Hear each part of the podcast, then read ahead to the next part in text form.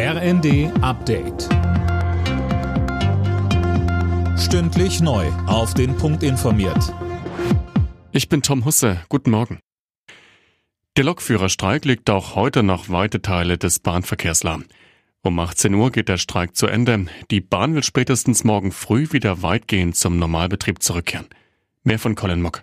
Bis dahin gibt's noch Ausfälle und Verspätungen und es drohen auch bereits die nächsten Probleme, denn die Tarifverhandlungen zwischen der Bahn und der Gewerkschaft GDL sind nach wie vor festgefahren. GDL-Chef Weselski betonte, sollte die Bahn heute kein neues Angebot vorlegen, werde es neue Streiks geben. Neben mehr Geld fordert die Gewerkschaft vor allem auch eine Reduzierung der Wochenarbeitszeit bei vollem Lohn. Das bietet die Bahn bisher aber nicht.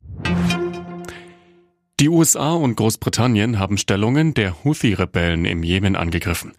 Es wurden unter anderem Waffenlager bombardiert, teilte US-Präsident Biden mit. Bereits seit Wochen greifen die Houthi Schiffe im Roten Meer an. Viele Reedereien haben deshalb ihre Routen geändert. Das Geheimtreffen mit AfD-Politikern und Rechtsextremisten sorgt weiter für Entsetzen. Dort seien Deportationsfantasien offen ausgelebt worden und die Sprache knüpfe an den Nazisprech der 30er Jahre an, sagte die Vizepräsidentin des Europaparlaments Barley dem Portal T-Online. Bei dem Treffen sollen auch CDU-Politiker dabei gewesen sein. CDU-Generalsekretär Linnemann sagte bei Phoenix, Sollten dort Mitglieder dabei gewesen sein der Werteunion, es spricht vieles dafür.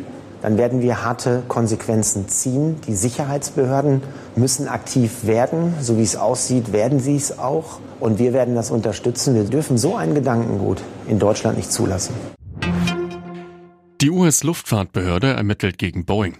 Bei einer Maschine des Konzerns war während des Flugs ein Teil der Kabinenwand herausgeflogen. Der Flieger musste notlanden. Die Behörde prüft jetzt, ob Boeing Pflichten bei der Produktion oder auch Inspektionen vernachlässigt habe. Alle Nachrichten auf rnd.de